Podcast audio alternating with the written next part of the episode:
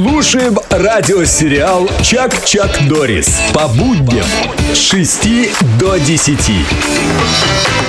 Сегодня день любителей сыра, ребята. И э, мы решили поговорить про сыр. Мои дети всегда говорят, о, сыр! Как Вот. Но сколько можно сыра съесть? Какой сыр самый полезный? Вот эти вопросы мы хотим задать другу нашего радиосериала Чак-Чак Норрис, специалисту по пищевому поведению, клиническому психологу Ольге Хафизовой. Оль, доброе утро. Доброе утро. Давайте разбираться с сырами. Какой сыр самый полезный, Оль?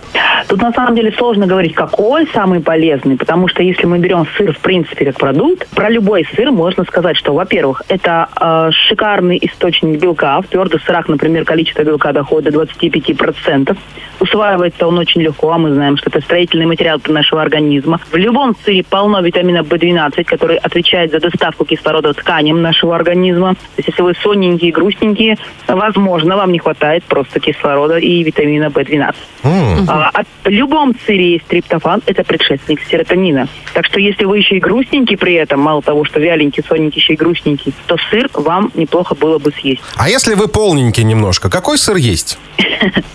А тут зависит, от чего вы с этой полнотой собрались делать. Если у вас задача прям стоит, что надо снизить вес, то э, твердые, жирные сорта сыра, ну, наверное, немножко не ваш вариант. Но вы можете брать, например, менее жирные сорта э, сыра, которые сделаны ну, из двухпроцентного молока, к примеру. Так и продают, знаешь, легкий сыр написано. Ты просто не обращал внимания. А вот я видел в одном фильме, ну, правда, это был иностранец, у него девушка заболела, говорит, у меня что-то болит голова, как-то у меня нет настроения. Он говорит, сейчас, подожди, я принесу тебе лекарство. И приносит ей тарелку. В этой тарелке хамон. Он говорит, это от головной боли.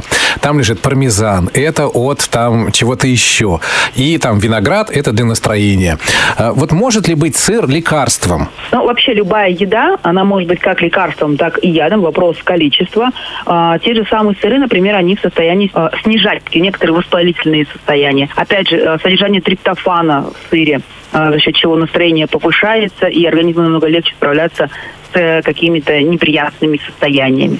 Дайте мне пармезану от ангины.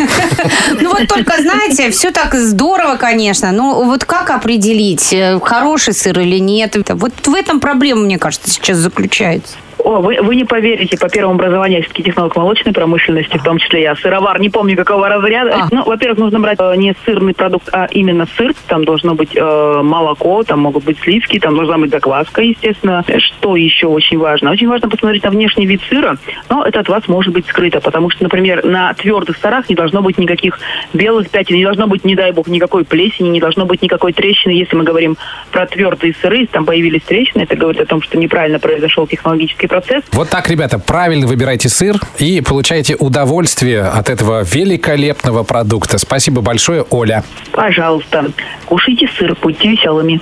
Тагир, Трофим и Лена. В радиосериале «Чак-Чак Норрис».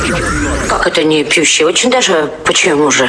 Собираемся по будням с 6 до 10 часов на «Спутник FM.